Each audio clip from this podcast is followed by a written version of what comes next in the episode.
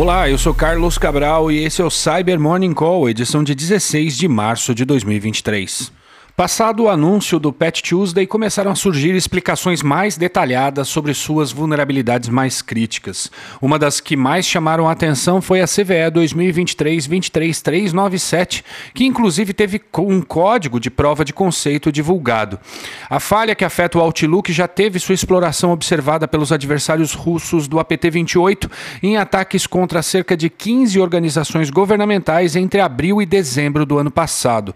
A exploração se baseia no envio de e-mails maliciosos que, sem a necessidade de interação do usuário, executam um exploit para falha assim que o Outlook processa o recebimento do e-mail, permitindo roubar dados sensíveis para autenticação antes mesmo da mensagem ser exibida na caixa de entrada do usuário. O problema é muito sério mesmo e a gente recomenda fortemente a homologação e aplicação do patch. A Microsoft também disponibilizou um script em PowerShell que identifica e exclui mensagens mensagens potencialmente maliciosas com o objetivo de explorar essa falha. E a CISA alertou ontem para um ataque contra uma organização federal nos Estados Unidos que abusou de uma vulnerabilidade crítica no Progress Telerik UI.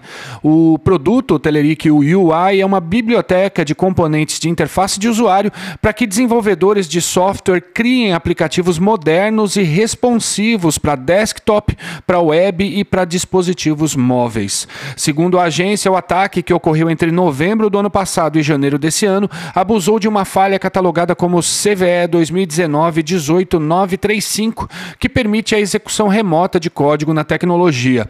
Após obterem acesso aos servidores vulneráveis, os adversários instalaram ameaças adicionais para coletar informações sobre o ambiente e enviá-las ao servidor de comando e controle. O malware, que foi instalado no servidor IIS, possui funcionalidades para carregar outros payloads, evadir mecanismos de detecção e executar um shell reverso. A nota contempla contempla indicadores e regras de detecção sobre a ameaça que podem ajudar outras instituições a não passarem pelo mesmo que essa organização passou.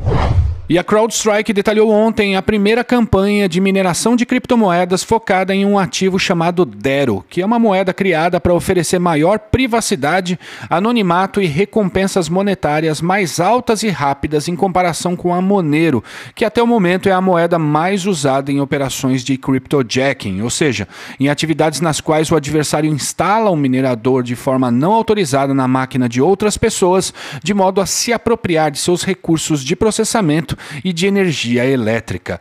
Nessa campanha, os adversários estão mirando em servidores Kubernetes vulneráveis. Segundo os pesquisadores, o processo de infecção se inicia a partir de um scan em busca de servidores Kubernetes que possuem o método de autenticação anônima habilitado, o que permite acessar a API do Kubernetes e posteriormente instalar os mineradores. Adicionalmente, o estudo afirma que a imagem Docker usada nesse processo de mineração está hospedada no repositório repositório Docker Hub e acessível publicamente, o que é uma mão na roda para outros adversários que queiram adaptá-la em seus ataques.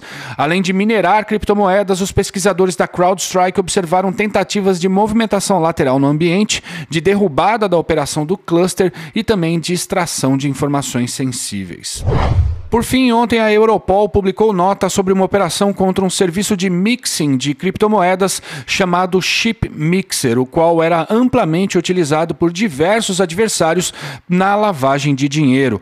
O Chip Mixer era uma das maiores plataformas de mixing de criptoativos e estava em operação desde 2017, permitindo que seus clientes fizessem uma série de transações em diversas carteiras com diferentes tipos de criptomoedas no intuito de dificultar a detecção da origem do do dinheiro.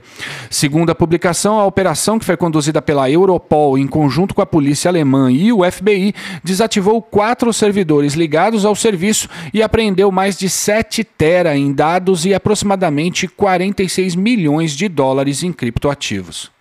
E é isso por hoje. E galera, se você gosta do Cyber Morning Call, eu peço a vocês que compartilhem esse podcast nas suas redes sociais ou em outros grupos em que você faz parte. Isso nos ajuda bastante a fazer o nosso trabalho por aqui. Beleza? Obrigado por ouvirem o Cyber Morning Call e tenham um bom dia. Você ouviu o Cyber Morning Call, o podcast de cibersegurança da Tempest. Nos siga em seu tocador de podcast para ter acesso a um novo episódio a cada dia. E para saber mais sobre a Tempest, nos siga no Instagram, Twitter e LinkedIn ou acesse www.tempest.com.br.